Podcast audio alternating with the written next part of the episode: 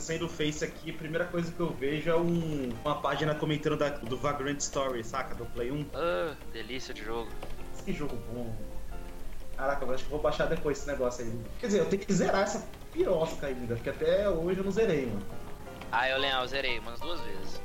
Cara, eu comecei a jogar porque eu assisti um cara jogando num lugar que eu ia. Naquelas casas de prazer, você pagava por hora. E daí eu comecei, só que eu não consegui zerar, não consegui terminar. Eu joguei um pouquinho só. Mas é muito louco, mano. Eu achava muito louco aquilo. Que aparece aquela esfera, né? Com os lugares que você pode acertar o cara. Nunca tinha visto isso na época que eu vi. É o alcance, né, da, da, da arma. É. Aí depois eu fui ver que o Fallout usava isso, né? Bem antes desse jogo. Ah, é, porque o Fallout saiu primeiro. Sim. Os antigão, né? Fallout 1, 2, Tactics. Esses bem antigos eu não cheguei a jogar, não, do Fallout. Ah, eles são muito Aliás, loucos. eu joguei, nunca joguei Fallout, joguei o 4 só. Tô com o 4 aqui. Mas eu não comecei ele só, não joguei muito ainda. Mas eu já conheço muito ele, assim, de tanto ver vídeos, essas coisas. Grande conhecido. É, Jogar, por, jogar por YouTube. conhecido não é amigo, né? Pro YouTube eu só assisti um jogo, cara, inteiro. Quer dizer, sem contar os gameplay do, do Markiplier. Mas eu assisti um que chama Catherine. Esse é Ah, é massa. É onde. legal. Só de Já puzzle, tive né? ele, já tive ele. Eu só assisto mais inteiro, assim, cara. Jogo de terror. Talvez algum point click que eu tenho com muita vontade de comprar, sei lá, só. Eu assisti o Resident Evil novo aí, o, o 7. 7. Eu Todo? assisti ele todo. Caramba. Sim. Ah, eu não assisto, assim. Vi ele com o Edu, eu acho, se eu não me engano. Eu vi pela, pelo aquele vídeo da galera do Tecmundo. Eu não curto Ah, é muito legal. isso. Gosto também. Sei lá, eu, eu prefiro jogar. É, com esse eu não- certeza. Mas esse eu não, eu não vou conseguir jogar tão cedo, cara. É. Eu não gosto muito de jogar jogo de terror, não. Não vejo muita graça, não. Caramba, Ficar tomando susto, não, não dá, não é pra mim, não. é mó legal. Cagão, cagão. Nesse caso aí de- desse. Ah, não, não foi esse Resident Evil. Ou foi? Foi que a gente colocou lá no laboratório de jogos, lá na faculdade. é, A gente colocou na TV grandona, apagou as luzes do laboratório, daí a galera ficou assistindo enquanto um outro, um cagão, jogando. Enquanto esse cagão morria de medo, um outro cagão, que é o. que não é nosso amigo, ele dava os pulos. Mais que o cagão que tava jogando. Muito engraçado, velho. Era, era aquela demo do, do, Resident Evil 7 ainda. É. e, e na hora do, do PT, do Silent Hill PT, a gente também fez isso, né? É, mas eu acho que um deles nem ficou na sala, mano. Não, mas o tava jogando com a gente, lembra? Era poucas É pessoas. verdade, era verdade. Engraçado. É bom. Vai, vai, vai! Todo cagão também. Jogar de galera, jogo de terror, diminui um pouquinho, né, o, o medo, assim, até. Mas vai jogar sozinho, meia-noite pra você ver. Sozinho. Tudo apagado, climão, né?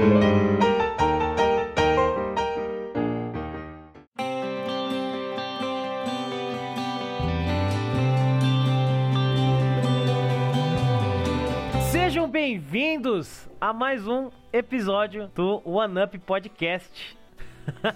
Dessa vez a gente vai falar de animes e games, duas coisas que hoje em dia tem tudo a ver, como a gente vai discutir um pouquinho mais a fundo nesse episódio. Bom, então, sem mais delongas, eu sou o Jack e o que é um jogo além de uma miserável pilha de códigos?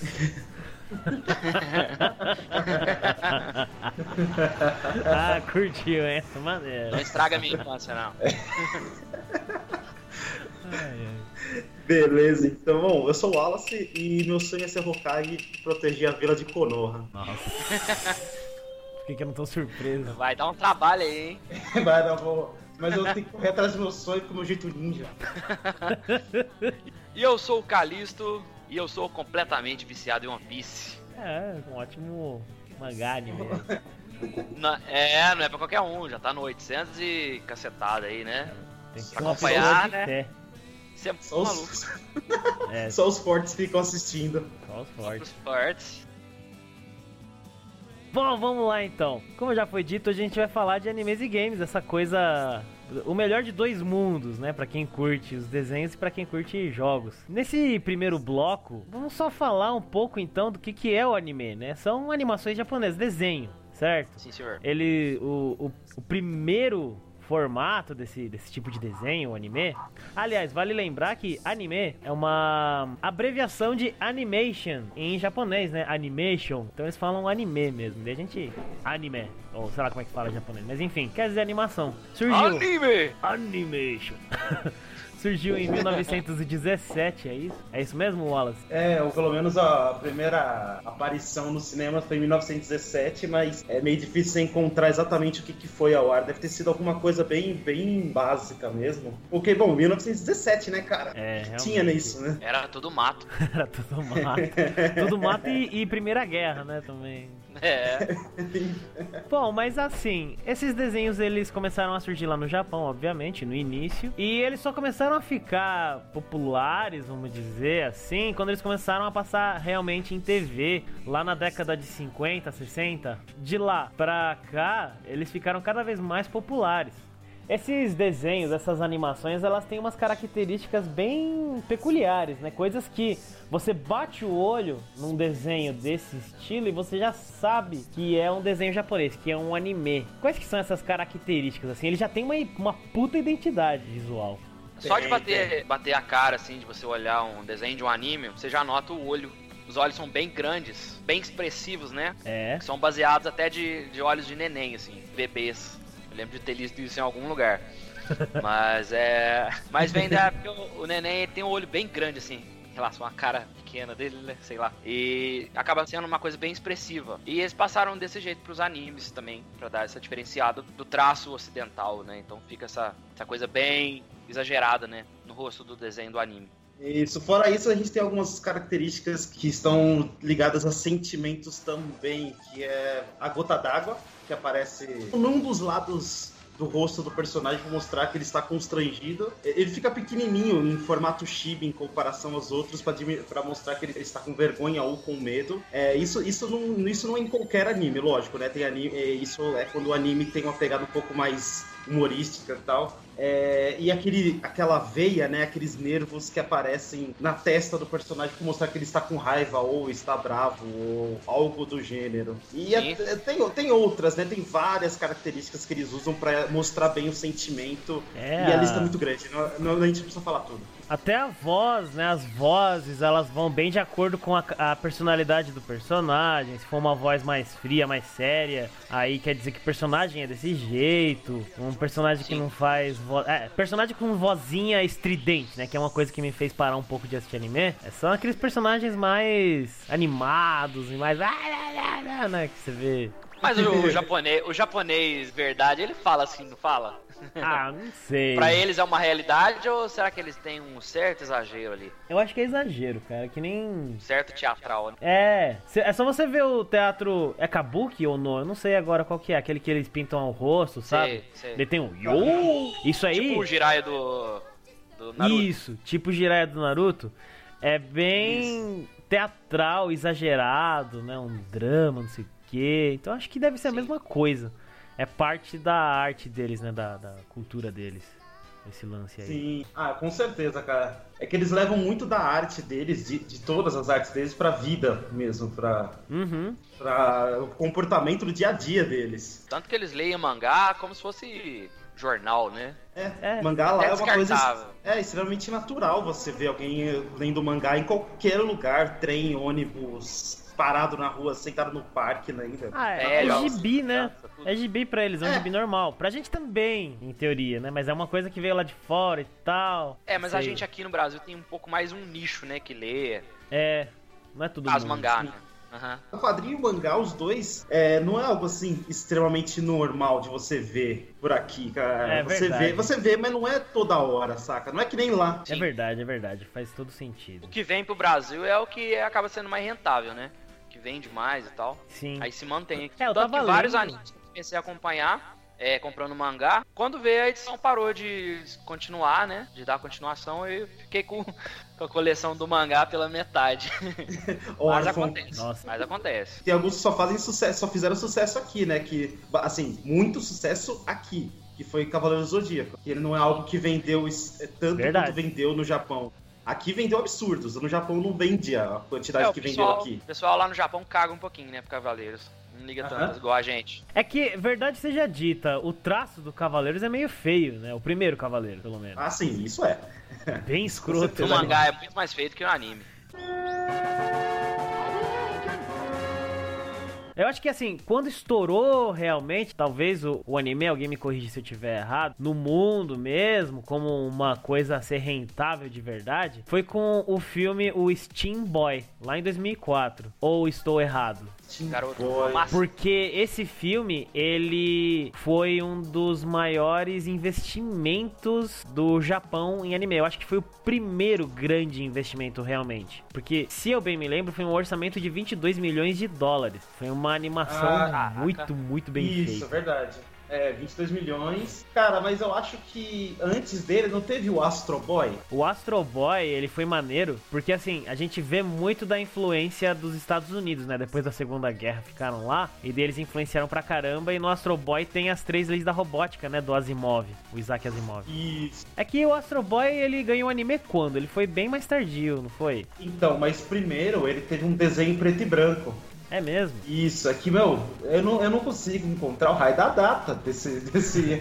Olha, Caraca. eu acho, eu acho que foi em 51, viu? Pesquisando aqui rapidão, tá parecendo ser. Ah, não, foi o mangá em Bom, 51. então, o mangá é da década de 50. Aí eu acho Mas que aí- depois de 70, talvez ele tenha ganhado adaptação pra anime, pra TV. Ah, em 63, achei. 63, Ah, em, em 80 e 2003 ele ganhou séries e filmes. Aí, ó. É, Astro Boy realmente foi um grande. Foi um marco, né? Pro, pros mangás. Foi. Ele que mostrou, né, pro mundo: Oi, eu sou um mangá. É, cara, o Astro Boy acho que também foi. E acho que influenciou muita gente, cara. Muita gente mesmo. É, o, o Osamu Tezuka influenciou pra caramba, né, os caras. Eu acho que. Eu diria até que a gente pode comparar o Osamu Tezuka no Japão como o Will Eisner nos Estados Unidos, hein? Será? Olha, Ou não? eu acho, Porque eu acho que sim, velho. Os dois influenciaram pra caramba o estilo deles, o jeito de contar a história, a arte. Sei. Olha, eu acho que sim. Eu acho que é mais ou menos como parar pra pensar no Walt Disney, né? Que ele É. também, que ele foi uma influência. Eu acho que o estilo da pessoa é que influencia, saca? Acho que foi, acho que é mais ou menos isso que a gente pode parar pra, a gente pode decidir aqui, né? Definir. Bom, mas acredito que todos estejam de acordo que Astro Boy, pelo menos, foi uma grande influência, né, no- nos mangás e em tudo que veio depois, mangá anime. Com certeza, com certeza. Sim, sim. Ele abriu as portas, a porteira aí do, desse mundo de, de animações orientais. E assim, já abordando o nosso tema da pauta mesmo, isso tudo que a gente falou influenciou grandemente os jogos. Os jogos que a gente joga, que a gente conhece aí. É, e cada vez É, mais, né? É, em vários sentidos, né? Não só, não só no conceito de arte. É, o conceito de arte eu acho que seja o mais fácil de identificar, né? Sim. O visual do jogo. É, mas ah, em outras coisas também, né? Como a gente falou, de colocar todas esse- ah, as características dos sentimentos, você vê que jo- esses jogos, os jogos japoneses têm isso também. Sim. Não é só o estilo da arte. Então, é, a influência. é, e também nas mecânicas e tudo mais, que a gente vai falar mais pra frente. A influência dele é muito forte no jogo. Então, é muito da cultura deles, da própria arte deles in- inserida no jogo. Tem uma, uma coisa que eu acho maneira que ele também mo- modificou um pouco o jeito de você dos caras planejarem as fases. O design dos jogos mudou. Ele Mudou. Eu não, eu não sei explicar, mas tem uma, uma coisa assim que você percebe quando um jogo simples, um platformer 2D, ele tem uma grande influência japonesa e, e quando ele é puramente ocidental. Dá pra perceber. Eu acho que tem uma coisa também aí no meio, que a gente já fez piada disso em alguns, em alguns episódios, não lembro. Eu acho que no último. Não, no penúltimo episódio, acho que o, o, o Thor fez uma piada com isso aí, que foi a questão do Dead or Alive, né? Dead or Alive é um jogo japonês Sim. e é um jogo de luta. E só que vocês veem, né, que você tem menininhas quase nuas ali, pulando e com, com saias curtas, pulando, fazendo cambalhota e dando chute. E aí você entra na influência que É, é, o a do hentai. comportamento, né? É, exatamente. Que é, lá pra eles é um pouco diferente essa história de você colocar o hentai no meio do negócio, assim, não o hentai, como é que se diz? O explícito, né? Você colocar só o. Erótico. É, no meio. Porque pra eles é um- eles veem essa, isso um pouco mais. É, de uma forma um pouco mais normal do que nós vemos aqui. Pra gente é totalmente absurdo, né? Tipo, poxa, você olha pro Dead or Alive e você fala, nossa, pra que isso aí? Pra que você ter um botão que desativa a física do seio, saca? Pra quê? Mas lá pra eles, ah, beleza, faz, né? Vamos lá. Vai vender aqui. Fora, tipo, a galera compra porque é um jogo de luta bom e ignora essa parte. Quer dizer, nem todo mundo, né? Tem gente que deve gostar e tal, mas a questão é que lá pra eles a influência, essas duas influências do estilo do anime e essa cultura deles, do erótico, do hentai, é muito forte também nos jogos, né? Você encontra vários jogos na Steam com esse tema. Verdade. Vários mesmo, vários mesmo. Então... Tem sempre, né, uma piadinha sexual, erótica, né, nos mangá, anime, jogo também, quando ele tem bastante influência oriental. Tem, bastante. Isso, isso é verdade. Tem às vezes até em anime, em, em jogo que é infantil, é pra ser infantil e ainda assim tem uma piada que é adulta, tem uma outra é, levantada de saia e coisas do gênero. É, o próprio Dragon Ball o mangá, o primeiro mangá mesmo, que mostra o Goku criança, a parte que aparece a Bulma, por exemplo, poxa, né? Aquilo ali é cheio, né, de, de conotação sexual. Ou quando aparece Sim. o Mestre Kami também, puta velho tarado. Mais uma característica aí do anime de do nariz sangrar muito quando você nota Sim. que o cara tá tarado naquele momento, né? E mostra, né, É. isso em alguns jogos também. Outra coisa que muda também, a sonoridade do jogo, talvez. É, eles têm uma pegada de, de trilha sonora bem diferente, bem característica. É, a É. gente comentou toda é, essa Aham. parte da, da, da trilha sonora, a gente comentou naquele episódio do, dos, dos sons, né? Que a gente comentou básica, é, metade dos compositores eram todos japoneses, né? Sim, a gente falou isso no One Up 4 sobre sonoplastia, os primórdios do One Up. É, e lá a gente comentou sobre o compositor do, da trilha do Zelda, do Final Fantasy, Castlevania, e a gente lá comentou que eles têm uma característica muito, muito especial, né? De tentar passar sentimento em cada trilha, cada parte do cenário onde aquela música vai, vai tocar. Ela tem, tem tenta passar pra você qual é o sentimento daquela, daquela da região, né? Às vezes de uma forma bem exagerada, umas, umas, vezes bem, bem suave. No geral, bem exagerada, né? Porque eles gostam disso. É, o, o Nobuo Ematsu, que é o compositor principal aí das trilhas do Final Fantasy, o Koji Kondo, que é do Mario, eles influenciaram pra caramba, né, as composições musicais que vieram logo depois disso. Se você parar pra ver, ouvir, na verdade, as músicas do... Na verdade, a questão da sonoplastia inteira, né, eu acredito. Do, dos Marios e os Final Fantasy que vieram na época lá do 16-bit, do, do Super Nintendo e até do Nintendinho, né? Os jogos que vieram depois, que não eram dessas franquias, eles seguiam um pouco essa linha, né? Porque eles pensaram assim, poxa, o negócio tá dando certo, tá atraindo público, então eu acho que eu vou fazer um negócio bem parecido com eles, né? Afinal, é, eu vou copiar aquele cara que tá melhor, né? O cara que tá sabendo fazer. Com certeza.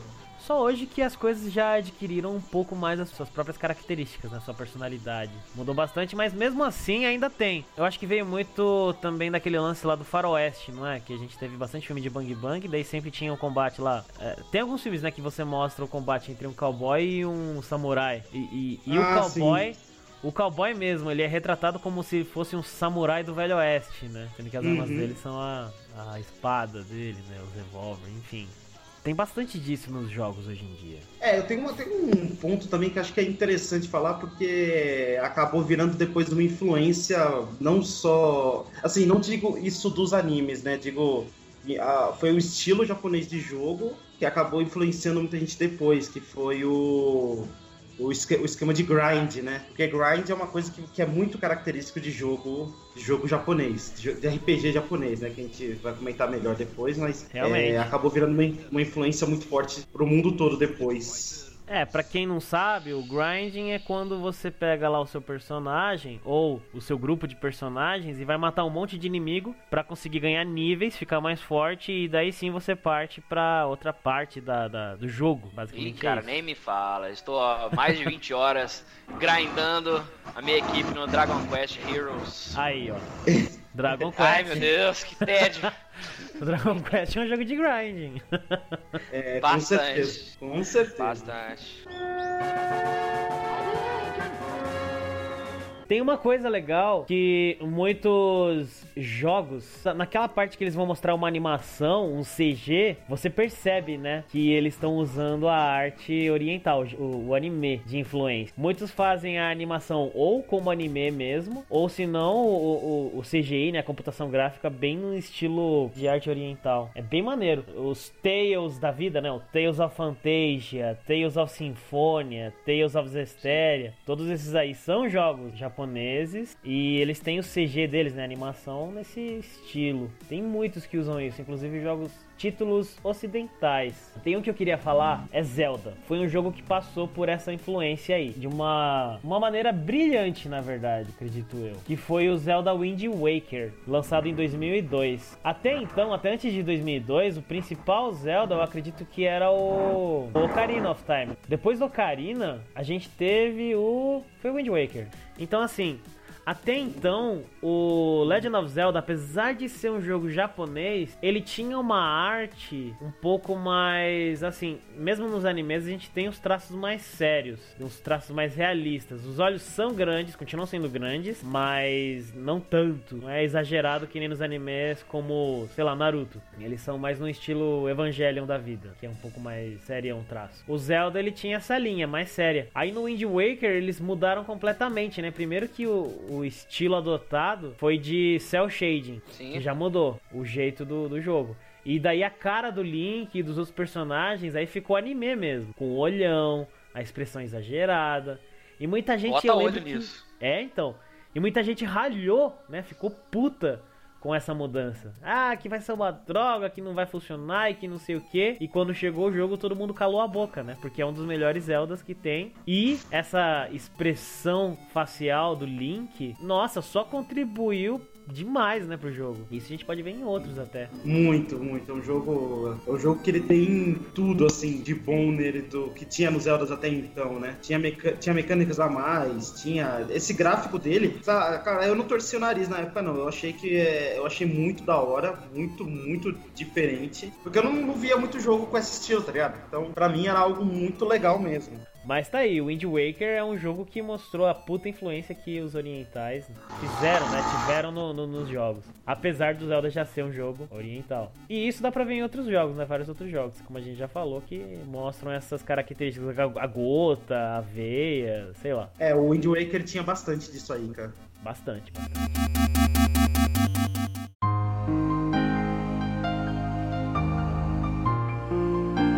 Então, ó, falar de dois jogos que a gente percebe muito a diferença.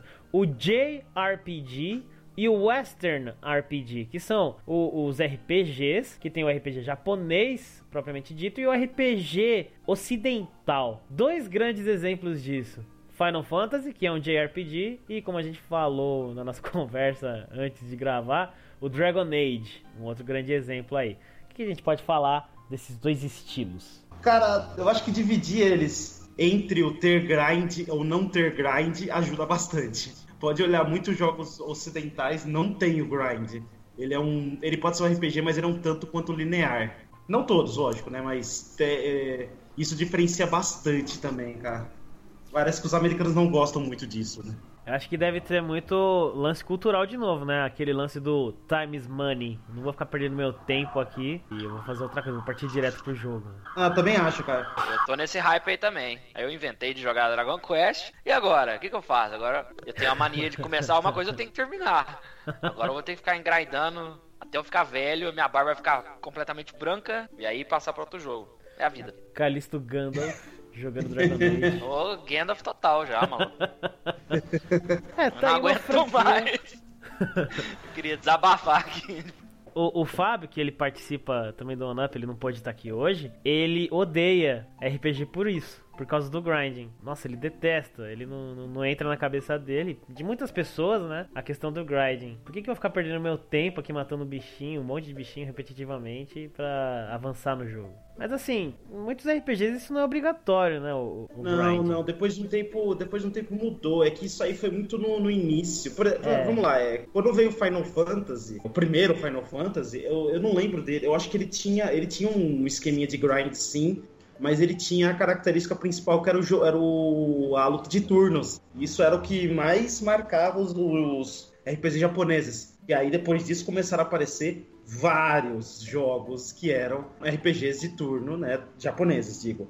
Por exemplo, Chrono Trigger, que eu sei, eu sei que ele, ele é e não é turno ao mesmo tempo. Ele tem um sistema de action bar, né? Vai subindo a barrinha, mas isso é basicamente um turno, saca? Porque você tem que esperar um tempo para poder voltar, né? Em Dragon Quest, Chrono Trigger, Chrono Cross, Uh, o que mais que veio? Radiata Stories. Uh, agora me fugiu da cabeça. É, tem uma nome. coisa bem legal que você falou do Chrono Trigger. Que ele usa um sistema de batalha. Eu não sei agora, não vou saber dizer quem que criou. Mas tem uma série de jogos que é os Tales of. Um do, do Super Nintendo, por exemplo, é o Tales of Fantasia. Ou Tales of Fantasia. Que eles usam o mesmo sistema de jogo até hoje o Linear Motion Battle System, que é sistema de batalha em movimento linear, que é um negócio bem ação mesmo, né? Você começa a batalha, não tem turno, é, apesar de que no Chrono Trigger você podia escolher, né? O turno não. Que Sim. Todo mundo se mexe, bate, é uma batalha mesmo, né? Você se sente dentro da ação. Eu acho maneiro pra caramba esse estilo de batalha nesse tipo de RPG. É, o Tales tentou, dar um, tentou modificar, né? Porque a, a, ao mesmo tempo que os japoneses começaram a lançar os, os RPG de turno, começou a aparecer no, no Ocidente jogos de RPG que eles tentavam não fazer de turno, era tudo para não ser turno, saca? Ela tentava ter um estilo próprio, tentar uma competição e fazer um jogo, um RPG exclusivo, né? Vamos dizer assim. É, e aí veio, e aí veio, bom, tudo bem que Diablo é um jogo que veio muito tempo depois de Final Fantasy, mas o Diablo 1 é totalmente ação, né? Por mais que tudo bem, você, o seu personagem ia até a frente, aí você clicava e ele ficava batendo. Mas você podia se mexer, você podia desviar das magias. Era difícil naquela época, pra cacete. Mas você conseguia desviar das coisas. Então, não era. Não existia um alvo. O inimigo deu um lock em você e você vai tomar magia, não interessa. Não era que nem os MMORPG daquela época, né? Que, tipo, Ragnarok, essas coisas que. Ragnarok ainda tinha uns, algumas coisas que eram em área, mas a maioria era target, né? Você mirava na pessoa e a magia ia até a pessoa. Tipo, tanto faz. Mas começou, começou essa mudança de, de tentar, né, fazer um estilo próprio. Aí começou a aparecer os action RPG. Aí veio o japonês também falou, começou a fazer os action RPG dele, porque aí, deles, porque aí saíram Valkyria Profile. É, eu falei Radiant Stories como Tactics, mas não era Tactics, não, desculpa. Ele era. Ele é action mesmo. Você. Ele é tipo um Tail, saca? Você entra numa arena. Não, ele é tipo um Star Ocean, desculpa. Você entra numa arena e e você começa a, brigar com, com boss, outros inimigos. É simplesmente assim, só que você não podia sair da arena. Essa é aquela questão. E aí começou essa pegada, né? Um faz um RPG de turno, o outro faz um RPG action. Aí o outro faz um RPG action, o outro faz um RPG mais action. E aí começou essa competição entre um e outro para ver quem que tem o RPG mais é, mais marcante, né? Vamos dizer assim, o estilo de RPG mais preferido pela galera, né? Porque aí você tem os no ocidente você tem Dragon Age, Baldur's Gate, Divine que é um RPG muito legal, estilo Diablo. Bom, Diablo, né? Porque aí até hoje ele tem a mesma característica. Uh, Witcher, hoje, por mais que a gente tenha conversado aqui que ele tem algumas características orientais, né? Ele tem uma pegada de. O sistema de, de, de combate dele é muito mais é, ocidental, não por turnos, né? Vamos dizer assim. Sim, sim, mais puxado pra ação direta. É. Umas características, igual vocês já falaram aí do, do turno, eu vou dar um exemplo mais do Chrono Trigger, porque foi o que eu mais conheço, assim, digamos, né? Que eu mais joguei. É, por exemplo, os, os jogos mais antigos é, de RPG, turno, né, no caso, é, você tava andando na tela, né, ou no mapa, tanto faz, e aí dava uma certa tela né? Um barulhinho maluco lá e já te levava para uma próxima tela para aí sim vocês lutarem. Né? E aí no caso era apertou, bateu, apertou, magia, por aí vai. O Chrono Trigger já deu uma quebrada nisso. Eu não sei se ele foi o primeiro, mas eu sei que algumas coisinhas disso aí ele foi um pouco promissor. O Chrono Trigger, por exemplo, você consegue ver os, os monstros na própria tela do jogo, né? Antes de enfrentar então, nesse caso, você tem a oportunidade de fugir dos inimigos em vez de enfrentar. Coisa que os, que os RPGs de outros tipos lá não tinha como, porque você tantos passos que você desce ali aleatoriamente e já te jogava na batalha, né? Então tem esse caso também. Então aí é, dentro da batalha já é, no Chrono Trigger a gente tinha características dos personagens se moverem. Então eles iam de um lado para o outro. É, a cada turno assim eles se moviam um pouquinho e os inimigos também se moviam. E também tinha aquela característica de os personagens principais darem ataque em conjunto. Então, dependendo do, do, da posição que os monstros acabassem parando, você conseguiria dar um ataque em conjunto e acertar vários inimigos de uma vez. É verdade, ele tinha, ele tinha um sistema de combate que pra época foi extremamente inovador, né, cara? É maneiro pra O caramba. né? negócio não- não existia, né, cara? Tanto é que eu cheguei a ver uma matéria que eu acho que foi. Eu acho que foi alguém da Square que falou, porque tava naquela cobrança, né? Vamos, faz mais, faz, que era a Squaresoft na época, né? Faz a continuação de Chrono Trigger, faz a continuação de Chrono Trigger, eles não podiam. Aí um, eu acho que foi o diretor de lá falou que Chrono Trigger é um milagre que pode nunca mais acontecer. Porque. Vocês esperam algum remake do Chrono Trigger pra algum dia? Você acha que Ah. não deveria mexer?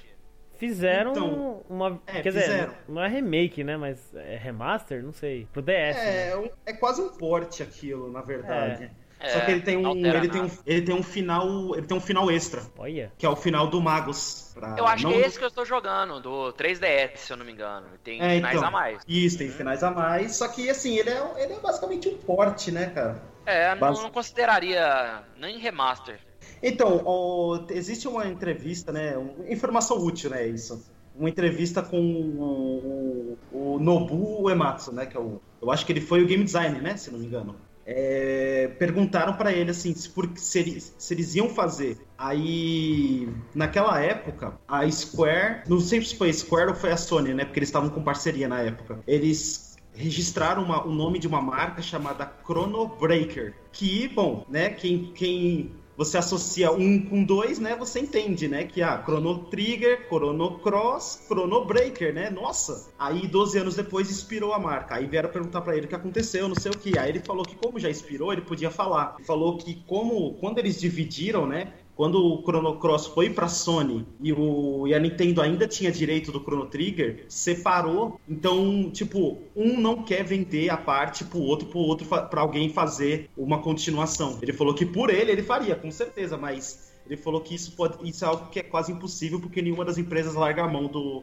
da parte dela do negócio. É, é tipo é tipo o casal divorciando, saca? Aí eles falaram assim que também, né? Tem, ele falou também que tem a questão que tem que chamar o Akira, tem que chamar o, o Mitsuda do, do, do Final Fantasy, né? Ele, se não me É, engano. só lembrando, né, que você falou Akira, a gente tá falando do Akira Toriyama, que ele é um dos principais diferenciais de Chrono Trigger também. Porque o Akira Toriyama, pra quem não sabe, ele é o desenhista, o criador de Dragon Ball, e ele que desenhou os personagens de Chrono Trigger e de Dragon Quest, né, também, se não me engano. Dragon Quest. E ele fez aquelas animações também do Chrono Trigger. É, queridíssimo Então- Dragon Time, hein? Quest do Callisto. É, então, acho que é por isso que o, que o diretor lá da Square falou que é um milagre que pode não acontecer, porque você tem que juntar três, tipo, três ou mais mentes desse nível pra conseguir fazer algo do É. mesmo nível de Chrono Trigger. Então, É tipo um Superstar time, não? Time é, Superstar. exatamente. Eu acho que é algo que hoje, hoje tá muito difícil disso acontecer de novo, cara. Não, não que eu não queira que aconteça, né? Lógico. porque Imagina É, sair um É só você Chrono ver. Trigger novo. Ia, ia sair uma puta parceria, né? O Del Toro e o Kojima e não deu certo. É, Infelizmente, cortaram o a- destino cort- não quis. É.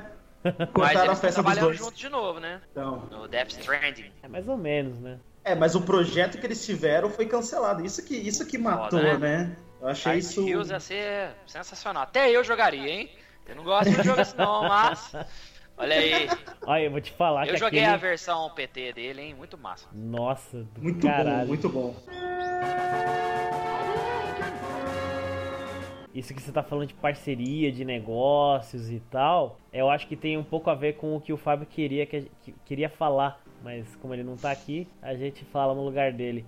Ele queria muito falar do Zillion, que é. Aqui na verdade é assim. Lá na década de 80, 1980, a SEGA tava com o Master System dela e elas, eles lançaram uma pistola chamada Zillion. E, e era tipo, tinha tipo uma brincadeira de, de paintball, só, aqueles laser tag da vida, sabe? Que é paintball só que com laser. É, Sim.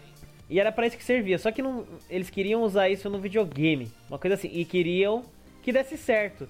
Pra dar certo, eles fizeram uma parceria. A SEGA fez uma parceria com a Tatsunoko, que fazia animes. A Tatsunoko Production, então ela fez um anime dessa pistola, que é o Zillion. Uma pistola que foi feita por Meu uma Deus. entidade cósmica, não sei o que, lá. Enfim, deu certo. O anime Acho que teve uma temporada com 31 episódios, se eu não me engano. E conseguiram fazer isso aí vingar, né? Foi uma pistola usada em alguns jogos. Eu não sei se eu tô dando alguma canelada aqui, mas ah, enfim, foi pra isso que serviu a- a- os animes aí nesse caso, Pra fazer o marketing de um produto que eu acho uma ideia muito interessante, né? Que nem fizeram lá com os comandos em ação, fizeram o desenho também. A Tatsunoko é fodona, né, no, nos animes. Eles fizeram aquele é, Gatchaman lá, o, o G-Force, acho que é esse o nome em português, não sei, o Guardiões da Galáxia. E alguns outros bem famosos também da Tatsunoko. Teve até o jogo, né? O Tatsunoko vs Capcom, que eu joguei para Nintendo Wii. É, eu acho muito maneiro aquele jogo. É divertido pra caramba. É, é essa, esses, vamos dizer assim, produtos que viram anime, teve um também, um exemplo legal que eu adoro, que é o Gungrave. Nossa, que ele caralho. muito bom. Então muita gente acha que o anime veio primeiro, mas o jogo veio primeiro. É, eu descobri isso do- depois. É o jogo do PlayStation 2, eu não me lembro a data, mas ele era um ele é, ele é um hack and slash, por mais que você não, não corte, não fatie, você atira e você bate nas pessoas com um caixão que fica nas costas dele. É, mas ele, é, ele é um, é um bullet hell, isso, um bullet hell, onde mano, você sai pipocando a galera e com coisa muito exagerada, a bala que não acaba, mas assim, era um jogo muito bom, muito divertido. E aí virou um anime que, cara, é um anime muito, muito bom. Ele é de, acho que ele é de 2000, de 90, alguma coisa do 2003, gênero. o, o desenho é de 2003. 2003, Aliás, né? Então, Gungrave é um dos meus animes favoritos, viu? muito bom mesmo. E ele é do. Recomendado. Do Yasuhiro Naitao, né? Que é o criador do Trigun também. É, e tem- os dois são extremamente parecidos. Sim, com certeza. Extremamente parecidos mesmo. Você chegou a assistir ou jogar, ô Calixto? Não. Então, o, o Dragon é, é aquele do cara do cabelo loiro pra cima, assim, já, né? Isso, roupa vermelha. Então, Ah. é, uma, é uma coisa engraçada que ele fez um anime que se passa no, no deserto, né? Se passa no, no Velho Oeste. Muito louco, né? Então tem duas influências aí muito legais também no E meio. tem o Samurai também no Trigun. E tem o samurai, é Tem verdade. o Samurai. Então você vê que, que eles gostam de usar muito a parte da cultura no- eh, nas obras deles. É, o próprio Gungrave, né? O, o, o Beyond the Grave, que é o nome do cara lá, o Brandon Hitch. Isso. ele, quando ele vira o Beyond the Grave, ele usa uma roupa de cowboy, né? É o chapeuzinho de cowboy e Chapéu tudo de mais, cowboy. cara. Inclusive o criador do Grand Grave tinha um problema de saúde, né? Tinha gangrena. Trunks. Nossa, mano. Ai, Olha. foi mal. Depois, Continua aí, foi mal. depois da última gravação, depois da última gravação e dessa aqui, eu acho que meu posto de piada, de piadista tá, já era, Tá né? caindo, tá caindo. Tá caindo. Tá. Aos pouquinhos você vai perder o posto, não se preocupa não. Ai, Desculpa, gente, eu não aguentei. ai. tudo bem, tudo bem, tudo bem. essa, É. essa foi a minha contribuição do jogo que eu não joguei. E, e os western RPG, os RPGs ocidentais? A gente falou, olha, tem, tem um monte de título que tá gigante agora, né? Que é dois, que a gente falou, o Dragon Age e o Mass Effect. Mass Effect é um outro puta RPGzão, né? Tem todas as características de um RPG. Aliás, os de Star Wars também são nesse estilo. Os Quem? Knights of the Old Republic, os KOTOR da vida. É um RPG também É o- bem famoso e e western, né? Bem ocidental. Que você tem lá o seu grupo, você tem as falas, escolhas, um monte de coisa, né? É, você vê que, que eles tentam tirar a parte do grind, né? Algumas, algumas características que a gente já citou, para colocar essas, essas características mais deles, que, né? Que é o próprio diálogo, né? Você ter as opções de escolha, né? Porque essa, essa linha de Star Wars tem muito disso, que é você escolher diálogos, né? O Mass Effect também, para você ter um outro resultado, né? E aí te levam a um final diferente. Muito provavelmente no final, né? É, Essas falas, Ah. elas influenciam diretamente na história, né? No, no andar da história. Sim. No caso do É, e Mass fora- Effect. É, e fora que tem. Eles tentam. Eles tentam misturar o RPG com alguma outra coisa também. Por exemplo, o Mass Effect, né? RPG com ter- é, tiro em, em terceira pessoa. Eu joguei o Mass Effect 2 e o 3. E o Dragon Age Inquisition. Grandes exemplos e Isso grandes eu joguei, jogos. né? joguei. E, e o, e o Inquisition é um bom exemplo de mistura também, porque ele começou a ficar um, bem mais action do que ele era no Dragon Age Origin. O- É. o Ele Origins- ainda. Esse Inquisition ainda você pode jogar de duas formas, né? Tanto de- no action básico, né? De sair batendo. Tanto de usar a estratégia, né? Que ele já tinha característica dos jogos antigos dele. Aliás, do primeiro, né? De mais tático um pouquinho, né? Isso, você pausar, escolher as ações. Exato. Eu acho que um dos maiores jogos desse gênero é Baldur's Gate, né? Que, que fez esse tipo de jogo ficar grande, talvez? Não sei. Porque Sim, o é Baldur's Gate. No Baldur's Gate que você começa a batalha e daí você para tudo. E daí você pensa no que, que você vai fazer, né? Você comanda o personagem pra ir ali, pra atacar aqui, castar uma magia aqui, usar um item, não sei o que. Sim. E daí você dispausa e tudo acontece, né? E era também para difundir um pouco o RPG de mesa, né? O sistema do RPG de mesa, porque ele é totalmente AD&D. É. Sistema que ele, que ele, que ele as regras do jogo são são É, tá aí, utilizando né? RPG de mesa. Tá aí, o RPG ocidental, ele tem uma enorme característica do RPG de mesa. Isso é verdade. Uma puta influência É, do RPG sim. de mesa. Sim. É, tanto é que existe, depois a gente já comentou isso no, no episódio de mods, que era o episódio o episódio não, o, o jogo Vampiro à Máscara. Exatamente. Foi falado no episódio One Up 8, Game Mods. E relembrar é viver, né? Isso aí. Relembrar é viver. Mas sim, é, tipo, é uma influência. O RPG de mesa influenciou demais, demais, demais os RPGs ocidentais, cara. É, D&D, aí veio. Aí veio o Mundo das Trevas, um monte, cara. É tudo ocidental, né? Só pegar um- uma outra coisa também, que é tem essa característica bem forte, né, do que é oriental e do que é ocidental. Os jogos de terror, os jogos de terror ocidentais e os jogos de terror orientais são bem diferentes também. É só pegar um grande exemplo que é o próprio Fatal Frame. Então, vou falar pra você que eu não zerei Fatal Frame na época porque eu tinha medo. Falo mesmo. Falo mesmo. Esse eu tinha cagaço. Esse e, uma- e um outro jogo que só teve um. Só teve um das que. Não sei se eles iam fazer outros, mas só, só teve um que é o Siren. É, sereia, né? Ouvi É, falar. que era um jogo de Play 2 que, cara, eu, eu comecei a jogar, aí. Aí você tá ligado que não deu, né? Eu falei, ah, quer saber? Tá, tá forçando a barra demais, cara. Acabou as fraldas. É, acabou Se vocês a- jogarem. Se vocês jogaram um jogo, um jogo antigo de terror hoje em dia, você acha que ainda pode dar medo? Ah, eu acho que dá, cara. Porque tudo depende da atmosfera do jogo. Se os caras souberam aplicar bem a. te fazer ficar no jogo, dentro do jogo, Sim. eu acho que não sim. importa. Fora que as mecânicas da época é, eram todas feitas pra você realmente ter medo por conta É. de. de dele, dele travar muito você. Você era muito É. limitado. Isso. Resident Então Evil você- que diga. Resident Evil, Fatal Ah, Frame. Fatal Frame você é tem uma Silent- câmera. Porra, É que você faz? uma câmera. e você corre, corre e tira foto. Entendeu? Então, a Silent Hill. Não, Silent Hill não era japonês. Ou era? É sim, não era, é? né? É da. É, Eu sim, acho que sim. Acho que Não, eu sim. tô, ficando- tô ficando louco. É sim, cara. É então. Nossa, tô ficando doidão aqui, peraí. Silent Hill é japonês, porra. É, já foi daí, pô. É, Tanto é tanto é que- que eu, eu tinha cagaço. Eu tinha cagaço. Tanto é que tem aquele, aquele Silent Hill que não é muito bom, que é o Origins, né, de 2007, que, que é uma equipe gringa que fez. E não ficou muito legal, não. Tirou um Ah, pouco eu da, joguei.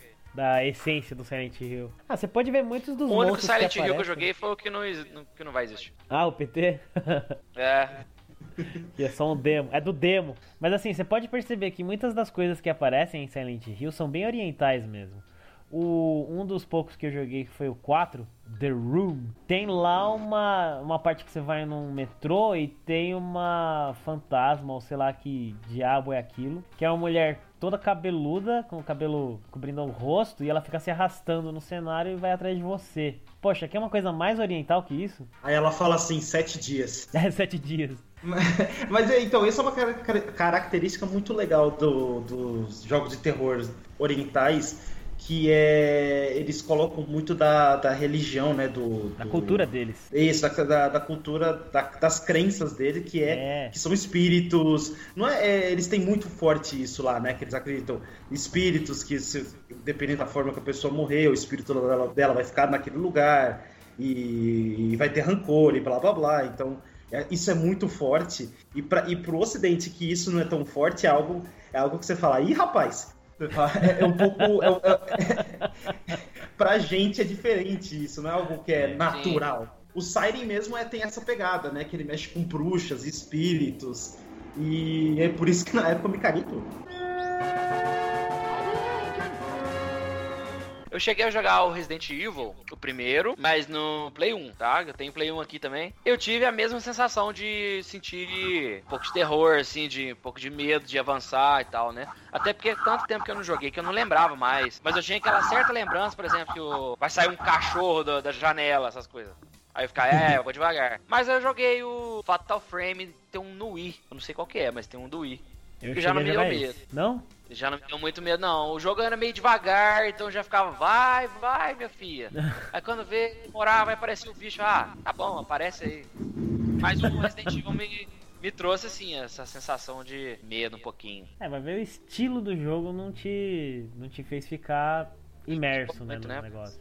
Pode ser, sim. Assim, não sei, não sei nessa questão vocês, né? Mas eu vejo da seguinte forma a diferença entre o jogo de terror or- oriental e o ocidental, que o ocidental ele tenta colocar o medo com coisa muito explícita, né? Muito gore, muito Sim. tipo tripas e, e monstros.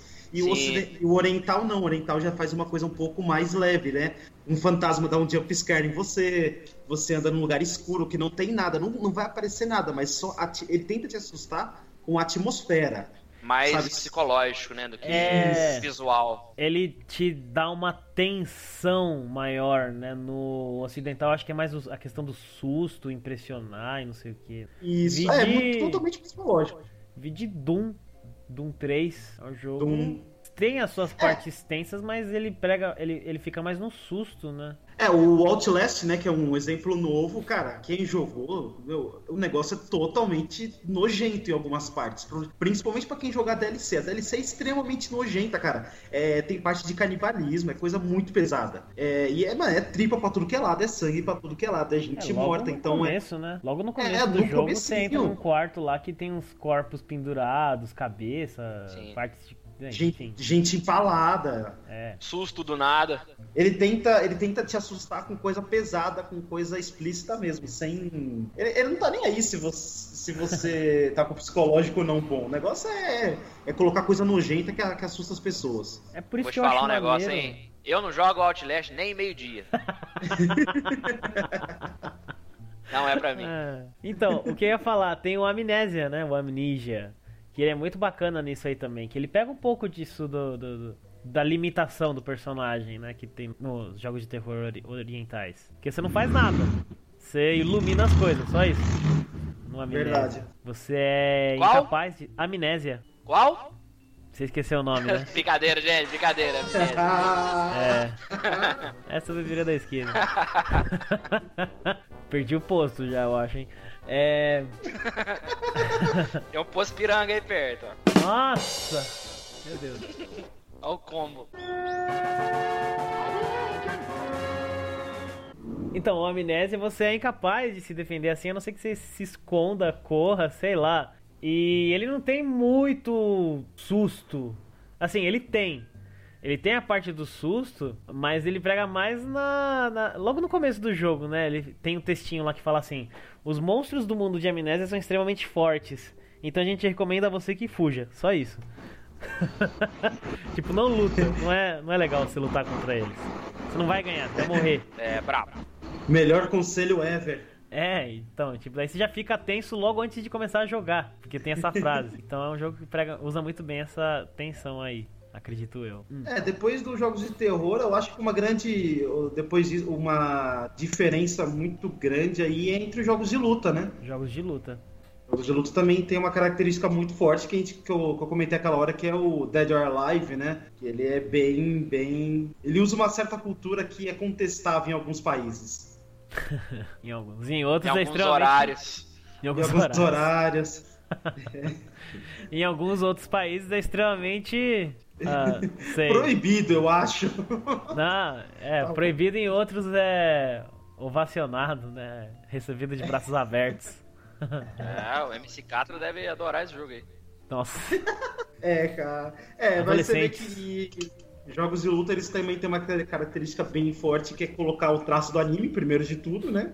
Depois disso é, é algo bem exagerado, né? Igual. Como é que é o nome? No Tekken. Tekken é extremamente exagerado, né? De você fazer o cara, a pessoa quicar no chão só chutando ela. Então é algo bem, bem de anime mesmo, cara.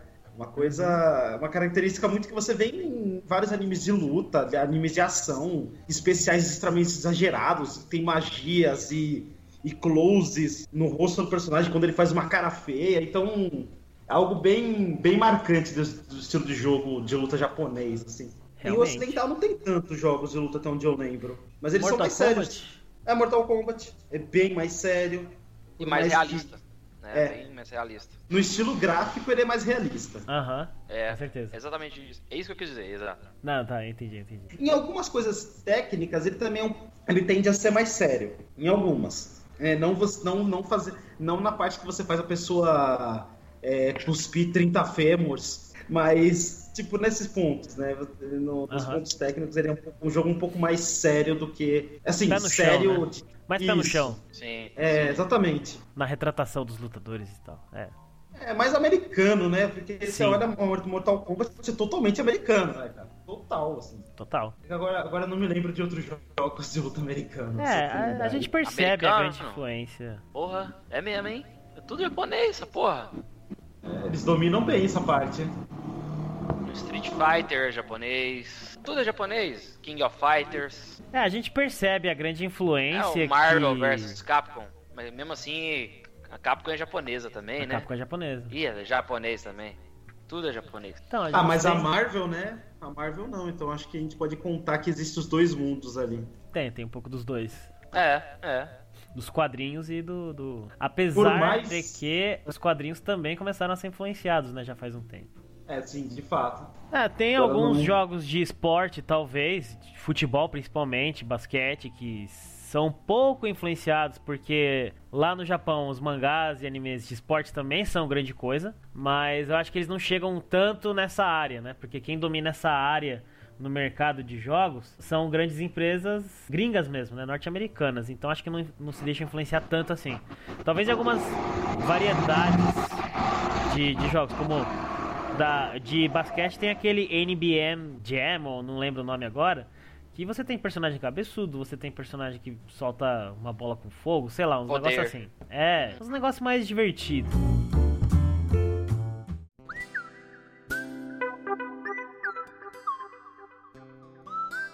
Mas enfim, a gente percebe essa grande influência que a cultura oriental, os animes e, e mangás, eles uh, tem na, no, nos jogos, em todas essas áreas né, de jogos. O jogo de terror, o jogo de luta, jogo de, de RPG e por aí vai. Agora eu acho que é interessante a gente começar a falar então de alguns animes mesmo que viraram jogos. Praticamente todos. Vários ah. a gente provavelmente não vai conhecer, né? Mas. Mas é, geralmente são jogos os mais atuais. tão bons, assim. Talvez é. de luta saiam vários legais e tal. Sim. Naruto, Naruto Cavaleiro né? do Zodíaco. Tem uns jogos muito legais. É, a lista é bem. A lista é grande, eu tenho alguns aqui que eu joguei. Então, assim, eu, te, eu posso falar algo deles, pelo menos. Eu posso falar se eu gostei ou não, se eu acho que é bom ou não. Tipo, existe. Ó, Digimon Rumble Arena do Play 1. Era um jogo muito legal mesmo, era de luta, plataforma, que você evoluía no meio da batalha, isso era muito da hora mesmo. E era um jogo bem divertido, ele era 3D, mas era aquela câmera ortográfica é, travada, né? Estilo é, Street Fighter do jeito que ele é hoje. Depois disso teve um, um que, meu, eu joguei demais, cara, que era Yu-Gi-Oh! Shattered Memories, que era o primeiro Yu-Gi-Oh! Do, do Play 1. Eu não sei se teve outros. Bom, é, ah, cara, esse é muito bom, hein? Não, Forbidden Memories? Forbidden, ah, é, é, Forbi Forbidden, é, tá certo. Cheguei a Nossa, jogar esse aí também. É, confundi os nomes, confundi é, Silent Hill, Shattered, Shattered Memories com... Quase. Ele Quase tinha umas mecânicas mecânicas assim do, no próprio jogo, né? O gameplay das cartas, um pouquinho diferente do anime, né? Sim. Tanto até a, o life era menor ou maior, eu não lembro, acho que era maior, era 8 mil. Mais de 8 eu mil? Lembro... eu lembro também que você podia fundir as cartas, né? Coisa que no anime você tinha que ter aquela carta de polimerização. No, no jogo você só tinha que colocar uma carta em cima da outra e. Elas tinham que ser compatíveis, assim, né? É. Isso. Entendi. Isso é, é legal, isso é muito legal. Aí teve. Aí teve o, o Yu-Gi-Oh! Duelist of Rose, do Play 2. Esse eu joguei bem pouquinho. Mas assim, eu curtia. Bom, na época eu curti o Yu-Gi-Oh! Então, pô, jogo de Yu-Gi-Oh! né? Beleza, vambora. Quanto é... mais Yu-Gi-Oh! melhor. É, pô. Aí teve o Cavaleiro Zodíaco Brave Soldiers, que é o primeiro do Play 2. Se não, se não me engano, tem dois. não me lembro agora exatamente, mas é, era um jogo muito bom, onde você tinha que habilitar cada personagem, fazendo tipo a saga de ouro. Aí você tinha que fazer, se não me engano, a saga de Hades é, para liberar todo mundo. Era um jogo muito divertido e ele parecia um pouco o Dragon Ball Budokai Tenkaichi 3. 5, não, 3, não lembro agora. Acho que era 3 que ele tinha aquela mecânica que você é, era, era todo, todo em 3D, você caminhava pelo cenário para lutar contra o oponente e tal. E o Dragon Ball Budokai Tenkaichi 3 também, que é um, para mim é um dos melhores jogos do Dragon Ball até hoje, para mim pelo menos. 3 é muito bom. Muito Nossa. bom mesmo. Vamos ver esse assim, novo, é... né, que tá saindo aí. Então, é isso que eu comentar. Eu acho que para mim, na, na minha opinião, eu acho que o único que vai bater aquele é esse novo. Tenho altas expectativas. Tá bem bonito, tá bem legal. Aí teve um Gundam Wing pra Play 1 também, quem, quem curtia a Gundam e assistia o Gundam. Teve um jogo que era também de lutas, ele era 2D, todo em pixel art, muito da hora, muito divertido. E era bem baseado na, naquele Gundam Wing que passava no... Na Globo, não me lembro agora, na... Tem um Gundam. Wing que é um Dynasty Warriors também. Eu acho que era Band. Acho que era a Band, né? O que passava Band, não, é manchete. Manchete, né não? Manchete, isso aí, que tinha manchete. a, anda com a foice e tudo mais. Oh, é, eu cheguei Muito a ver bom. isso aí. Uh, Ghost in the Shell também, saiu um jogo do Play 1. Sim. Quem, quem curte Ghost in the Shell era legal que você controlava aquele, aquele robô aranha dela, que era muito, muito divertido. Teve. Ah, teve, para mim, o, meu, o melhor jogo de luta do Naruto até hoje, Naruto Shippuden Ultimate Ninja 5. O nome é enorme, meu Deus. Não, Mas... nem sei mais qual que é esse aí. é, foi, foi o último Naruto que saiu do Play 2. Ele era. para mim, é realmente um dos jogos mais legais de luta daquela época. Que ele era plataforma, ele não era 3D. Tipo, o jogo era 3D, mas a câmera era travada, né? Isso Street Fighter. Só que você podia ir pro cenário de trás que vocês estavam. Então você dava dois para cima e ia pro cenário de trás. Era muito divertido isso. E tinha vários combos, tinha várias coisas do anime mesmo, e você jogava uma parte do anime no modo história para liberar personagem. Isso era uma coisa que eu curtia demais naquela época, que era jogar o jogo e cada vez que eu vencesse um personagem, eu liberava aquele personagem para jogar no modo versus com os amiguinhos. Isso era muito, muito da hora. Eu gostava pra caramba. E, e, era um jogo bom, com uma capacidade gráfica muito da hora para aquela época. E mais ou menos como o God of War usou o Play 2, esse jogo também usou o Play 2, foi muito bom. Essa foi, foi a lista mesmo que eu fiz, só pra. É? É, e, e assim, de anime... Não, não, essa foi a lista mesmo. É que eu peguei animes que todo mundo viu, saca? Todo uh -huh. mundo conhece. É, tem então, também uma enorme variedade de jogos que viraram animes. Muita gente não sabe, né, que veio antes um jogo para depois vir um anime. É, Exatamente. Um dos maiores exemplos disso é o Pokémon, que antes de mais nada ele foi um jogo, né, no começo. Sim. Pokémon. Tá até é, hoje aí, né? É, até Gungrave, hoje tá aí. que a gente comentou. Gungrave. Tem um que é famoso que é o Fate Stay Night então, Fate Stay Night é uma coisa complicada, viu, bicho? É, começou como um jogo. Então, mas... ele começou como um jogo hentai, primeiro um jogo de tudo. Hentai. Caraca. É. é. é. o passado negro do Fate Stay Night. Ou não, né? Ou não é negro, não é, sei. É, é, ou não, né? Tem gente que curte, né? É, primeiro de tudo, Fate Stay Night era um jogo de, de texto. Era um jogo onde é. a menininha ficava parada e você escolhia as opções e falar com ela, ou lia, lia, lia texto pra Isso cacete. É, é um jogo, é um tipo de jogo que japonês gosta muito, né, cara? Jogo de história assim, Sim. só isso, só texto e tem umas imagens paradas e só. Eu não consigo gostar. Eu prefiro jogar um é, RPG do que fazer isso. Bem maçante mesmo. É, muito Teve jogo do. Teve jogo do Capitão Tsubasa, né? Não sei se ele veio antes. Não, o primeiro foi o anime. Depois foi o. Ah, veio o primeiro anime? Tá, então... Mas tem aí uns de luta muito famosos, que é o. Street Fighter. O Street Fighter, né? Que o Caris falou. Arts of Fighting, Fatal Fury, Samurai Showdown, Darkstalkers, Tekken. The King uh, of Fighters. King of, é, King of Fighters. Que surgiu, né, do Fatal Fury. Fatal Fury aí sim. tem o Dragon Quest, que o, o Calixto tá penando pra jogar. é, que é o. É o Fly, né? Veio. É, Fly, o pequeno guerreiro. Fly aqui. Final Fantasy. É um, um bom anime. Zelda já teve anime também, eu lembro. Qual? Mas Zelda. Merda, mas Zelda. É, tem. O Mario. Mario. Virou desenho. É, mas. Tem desenho do Mario. Mas virou desenho ocidental, né? Não anime. É, verdade. É verdade. Persona. me confunde, muito confuso, hein?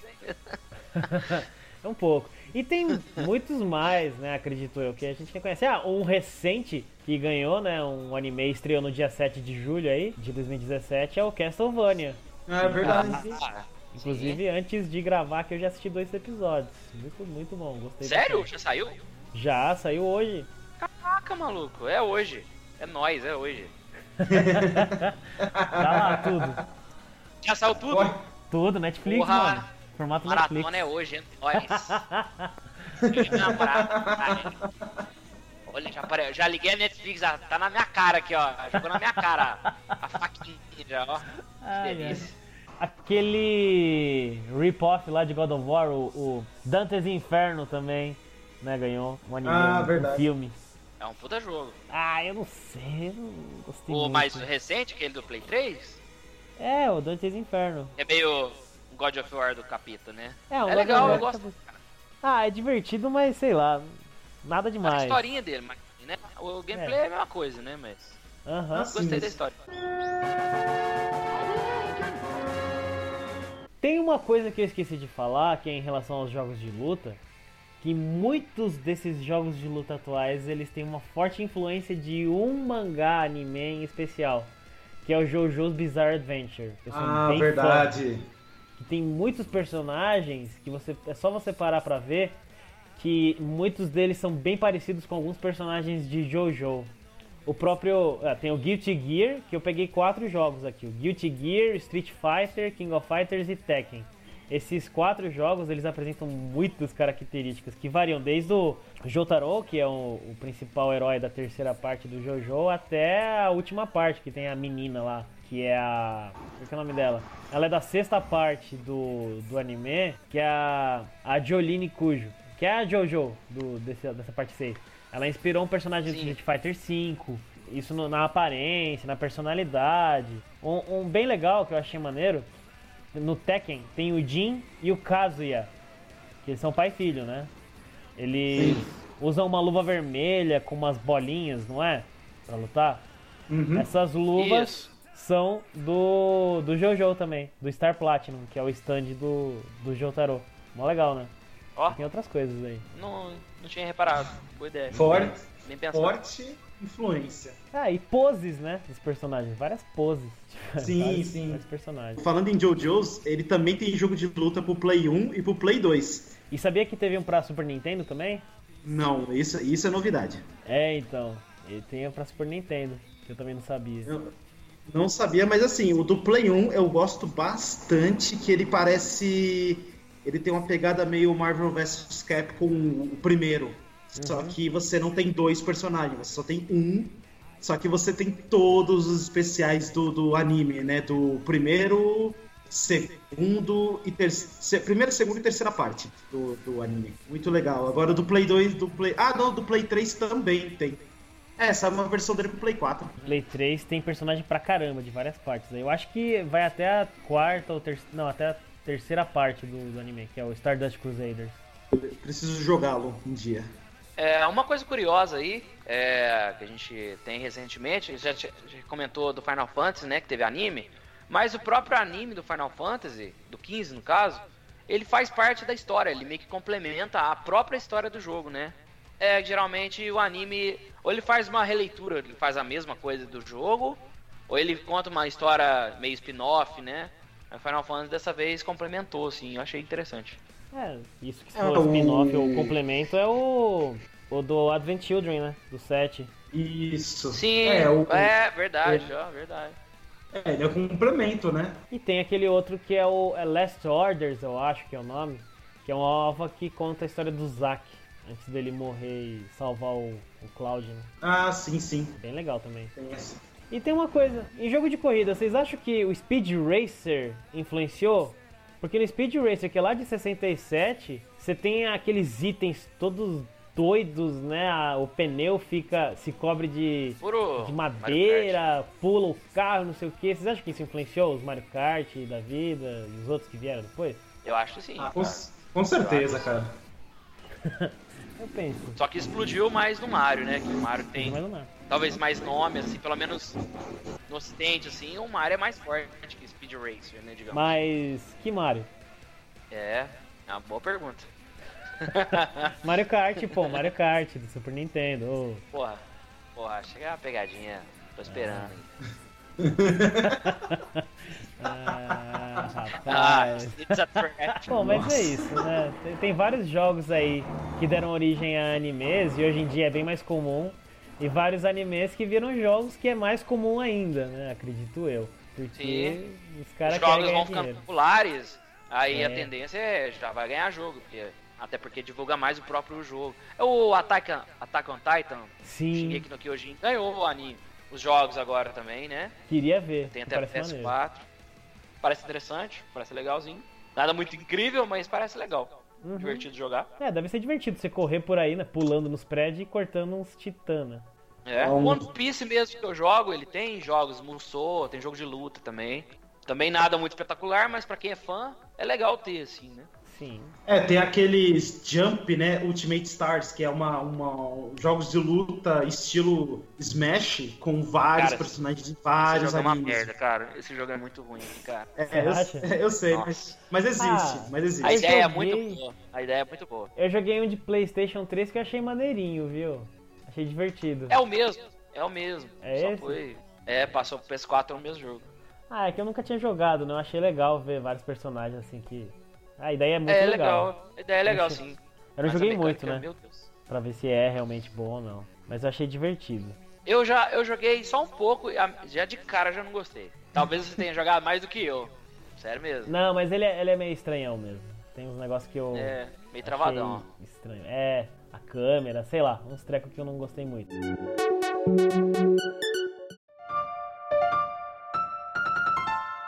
Já que a gente falou isso tudo, depois desse papo todo sobre influência, sobre jogos aí legais, quais que são as conclusões que a gente pode tirar disso aí? Essa simbiose, essa parceria entre animes e jogos, como é? Qual o resultado disso? O que, que vocês acham? Cara, se tiver putaria, monstro muito, muito exagerado, é japonês. É jogo japonês. É isso. É, se tiver saia levantando, tiver gritinho, é, é japonês. E nariz É, sangrando, né? exatamente. depois disso. Nosso nariz que vai sangrar. É, o cérebro derrete, né? De ver umas coisas assim. Ah, cara, mas, Mas assim, recomendo muito. É, então, eu acho que é maneiro porque, poxa, você une coisas que funcionam, né? Você mistura coisas que funcionam, é só. A gente vê vários RPGs, os jogos grandes da atualidade, que eles têm bastante influência, né? O, o próprio Witcher, que a gente falou aqui, ele pegou bastante coisa do estilo ocidental e do estilo oriental, misturou e fez um negócio deles mesmo que poxa, tá aí, foi, foi jogo do ano. E por aí vai, né? Vários jogos de luta que funcionam até agora, ele mistura.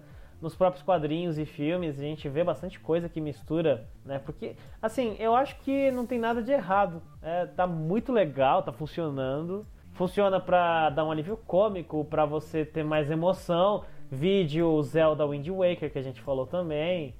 Poxa, eu acho que é uma mistura muito da hora, muito legal. Cara, e não só como como gameplay ou como história ser interessante ou não, né? Todas essas diferenças do ocidental pro, pro japonês, mas também é aquela carga de cultura que você pega jogando jogos diferentes, animes, né? Ah, o japonês ele não, não tem que mudar o jeito dele. Eu acho que tem que fazer isso aí mesmo.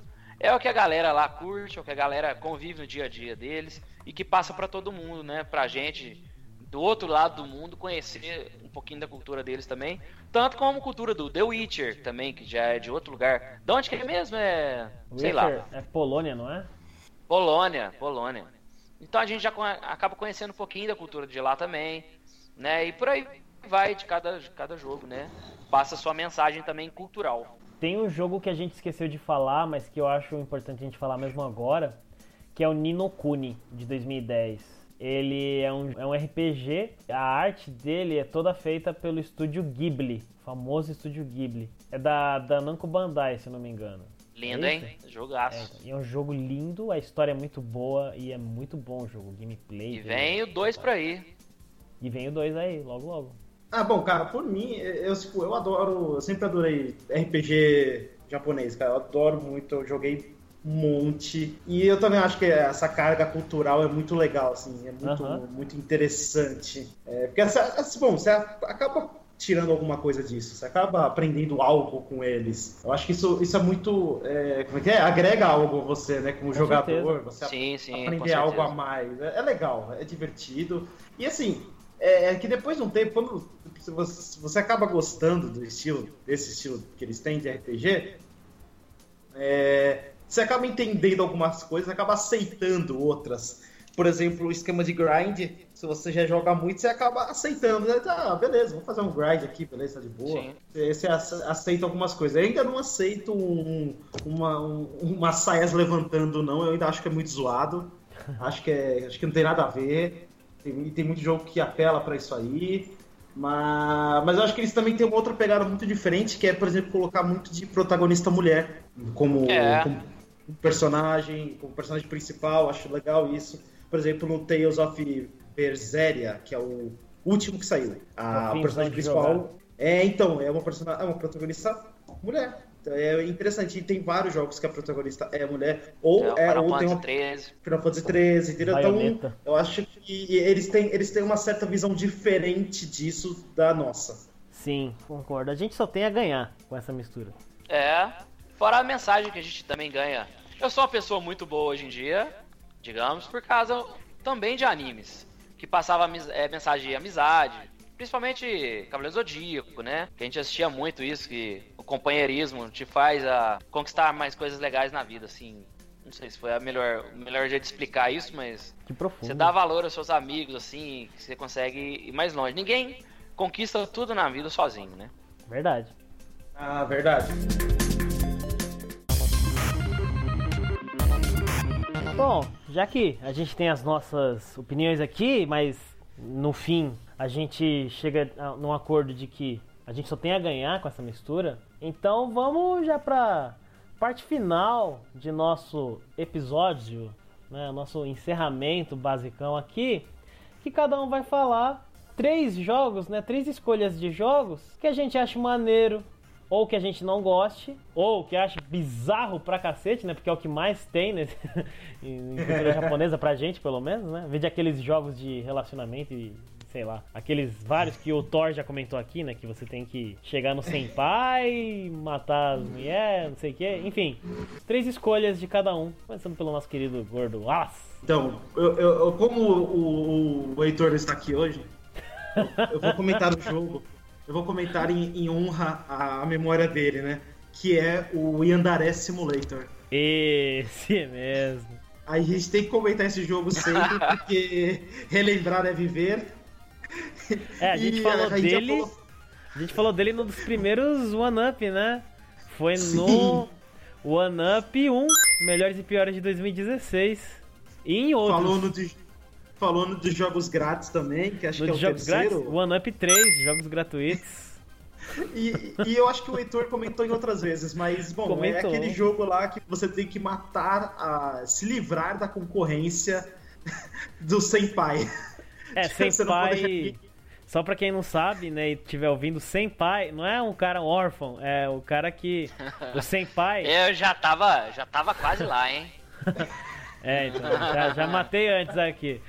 Senpai eles chamam de veterano, ou uma pessoa. É, um veterano, no O caso. mais velho, né? mais velho. É Bem isso que mais experiente na, na- naquilo. É, e tem aquela piada aqui no Brasil, né, no, no Face, o Senpai me note, por favor, né? Umas coisas assim. Enfim, Isso. É, porque é, no caso do Yandere Simulator, Senpai é um aluno mais velho da protagonista. E aí você tem que se livrar das concorrências, né? Fazendo ninguém mais ter interesse, só que ela tem vergonha de falar com o Senpai. Então, é, é um jogo gratuito, joga lá, é bizarrão, mas eu, eu tenho que comentar sobre ele. Tá, o outro. Eu vou falar um que eu já comentei, porque eu gosto bastante, que é o do Naruto Shippuden Ultimate Ninja 5. é, eu não gosto de Naruto, acho- mas os jogos de luta deles são bem legais. O, o jogo é bom, então tá aí a segunda. Como eu já comentei, não precisa falar mais nada dele. Acho que tá bom, assim. O terceiro, cara, é um jogo. Eu não comentei antes, é um jogo do Dragon Ball que tinha pro PlayStation 1. Que agora eu consegui esquecer o nome, muito legal, eu não anotei, esqueci o nome, fui burro. Bicho burro do caramba. É, Mas era um jogo do Play 1 que você podia jogar com acho que até Procura quatro personagens na. Quatro personagens É o- na tela. O Ultimate 20, não sei o que, 22, alguma coisinha. Ai, meu Deus do céu. Vamos lá, vamos lá, vamos lá. Acho que, eu- Acho acho que que é, eu Budokai, rapidão. tem Kaiti. Não, não é nomes. Budokai. Budokai é um, um contra um. É do Play Eu 2. tô chutando. Eu achei a imagem dele não achei o nome dele. Ai, que desgraça. Deixa eu te ajudar aqui. Tem uma certa ideia de qual seja. Você jogava até. Não, você jogava até seis personagens na tela, cara. É, uma bagunça Caraca. maluca. Ultimate Ah. Battle 22 aqui, não é isso? Não, Dragon Ball Z Legends. Legends, caraca, Achei. deixa eu ver o que é isso. Que, meu, ele era bem feinho, mas a, a mecânica dele era muito boa. Era bem Ah, Dragon Ball não, mesmo. É esse aí que você tá falando mesmo, muito bom, maluco, muito bom. Dragon Ball Z Legends. Eu não joguei. Era a saga Z.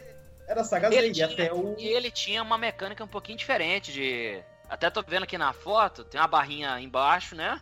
O Power Balance. Isso. O azul e vermelho. Isso. Então a galera que bater mais tempo vai crescendo a barrinha pro lado deles, né? Então não é, não é exatamente só a barrinha de vida, acabou, você morre. né? É a barrinha da equipe, assim. Bate pra caralho, vai cair pá. É, é o contrário, né, de Exatamente. algumas coisas, né? Que tem gente que bate pra caralho e não, não, não cresce, né? Assim, em vez de... Acontece outra coisa. Acontece. Mas. Ai, ai. Acontece. Mas é isso aí, Dragon Ball Z Ultimate. É, não, peraí. Dragon, Dragon Ball Z Legends. É um jogo aí que eu gostava muito na época do Play 1 e. E cara, até hoje eu acho que eu jogaria. E eu parei, parei um tempo pra jogar. Muito divertido. Ah, eu já vi esse jogo. Agora que eu tô vendo as imagens. rapaz. Que que é isso? Da hora. É Clássico. aquele, ti- é aquele tipo de jogo que não explodiu de, de fama, mas todo mundo jogou. Mesmo assim, todo mundo jogou, tá ligado? É, Eu não cheguei a jogar, mas eu vi nas casas de prazer em que eu ia pra jogar. Faltou, faltou a internet na época, né? É, exatamente. Com certeza ia explodir. Muito legal. Merecia um remake. Merecia um remake. Digo Esse mais. merece, merece, merece. Esse tipo de, de jogo assim merece. Chuto eu, chuto eu que o novo Dragon Ball teve, teve algumas influências desse Dragon Ball. Caraca, de Tomara, 96 esse jogo. tomara cara. Parece muito, viu? Mas é isso aí, esses foram meus três aí que, que eu recomendo, acho. Quer dizer, o primeiro nem tanto, mas tudo bem. Fica aí a menção honrosa ao Heitor. Calisto. Bom, vamos lá. Eu separei, assim, alguns jogos bem tradicionais, jogos mais RPG, tá? Porque eu sou muito fã de RPG. O primeiro da minha lista é o Breath of Fire. Aí, Foda. de preferência o 4, Foda. tá? É uma coisa Muito bem clássica, principalmente lindo pra quem tá jogo. começando a gostar de RPG, quer pegar uma coisinha antiga aí pra sacar como é que era. Breath of Fire 4 aí, sensacional, Maravilhoso. muito bom.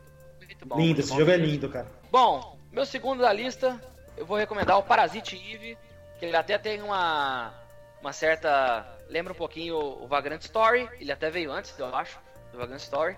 Que é aquela, aquele esqueminha diferente, é um RPG bem diferente, que você também tem aquela barrinha, aquela bolinha verde que fica em volta do personagem, pra mostrar o alcance da sua arma e tal. Muito bom também, tem uma RPG? história bem diferente. É um É, RPG. Eu é um achava RPG. que era um survival, que nem Se eu, um não me, se eu não me engano, o segundo ele fica um pouquinho mais survival. Ah, Um pouquinho Isso. mais ação. Mas o Isso, primeiro ele legal. é bem mais RPG. RPG de terror, da hora. É, ele é, não é medieval aí, galera, ó. Pra quem acha que RPG fica mais nessa linha, RPG aí, ó. Tanto terror como mais contemporâneo um pouquinho. Da É. hora. E meu terceiro da lista, eu vou recomendar um dos maiores jogos da minha vida, que é o Final Fantasy Tactics. Jogo até hoje, jogaço, sem limite, gente, sem limite. Joguem, Muito bom mesmo. Muito bom esse jogo. sensacional. Bom, eu vou falar então os meus três. São escolhas bem, bem simples, né? Tem a história do Valdir, ah, o Valdir's Story Abyssal City, que tem lá no, no Steam, em qualquer outro lugar aí. É um jogo bem. É de ação, aventura, né? Ele tem os gráficos bem anime, é um RPG com ação, vamos dizer assim. É um Sim. platformer. Vocês já viram? Não. Não? Como é que É um- escreve esse trem aí? É com Valdiz. W com V mesmo? Valdiz com, da- com, com V, Valdiz Story. Ah. É bem legal, ele lembra muito o Odin's Sphere, que era do PlayStation. É um jogo bem maneiro. Lindo, hein? É lindão esse jogo, lindão. Um outro jogo, o meu segundo jogo, é Tales of Symphonia. Eu não podia deixar de falar dele. Ele foi o primeiro RPG que eu joguei desse jeitão assim, bem mais ah, diferente, né? Com todo mundo se mexendo e tal. Eu achei do caralho o negócio. Tem uma história boa, personagens da hora, carismáticos. O gameplay é muito bom. É um ótimo jogo da série Tales of. E o meu último, eu não podia não falar dele, que é o Chrono Trigger. Eu acho que para todo mundo é um ótimo RPG. É maravilhoso esse jogo. A gente falou dele aí, então não precisa ficar se estendendo muito mais no assunto, mas ele foi feito por um time né, de estrelas e é um puta jogo. Puta história, puta mecânica. Perfeito. É, jogo perfeito. Um jogo, um jogo perfeito, a gente pode dizer. e merece aí, né, uma remake, mas tá aí. São os meus três joguinhos. É, é isso. E a, anime, vai recomendar o anime também? Anime? Ou só os jogos? Vamos dar um- uma, uma dica de um anime então.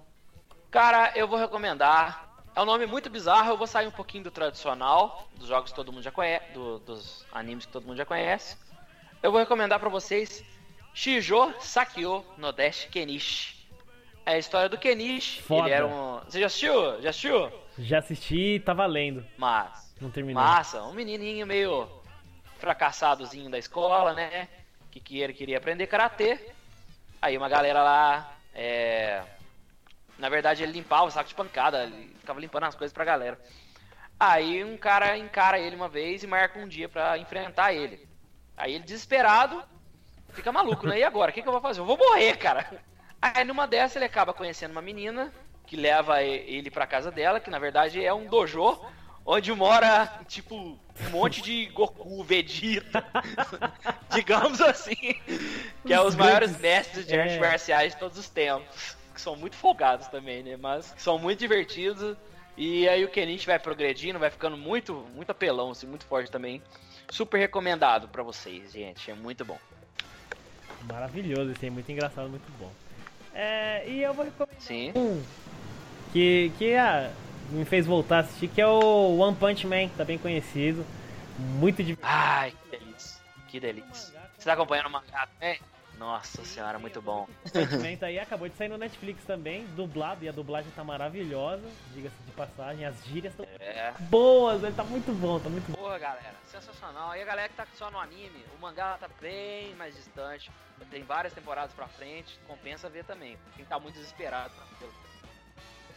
Bom, o, o nosso querido Wallace, ele não, acabou a energia, então ficou sem poder estar nessa parte de encerramento. Mas é isso daí. Pra você que quer acompanhar o One Up em qualquer outro lugar, a gente tem várias redes sociais. A gente tem o Twitter e o Instagram, que é a mesma tag, é arroba podcast OneUp.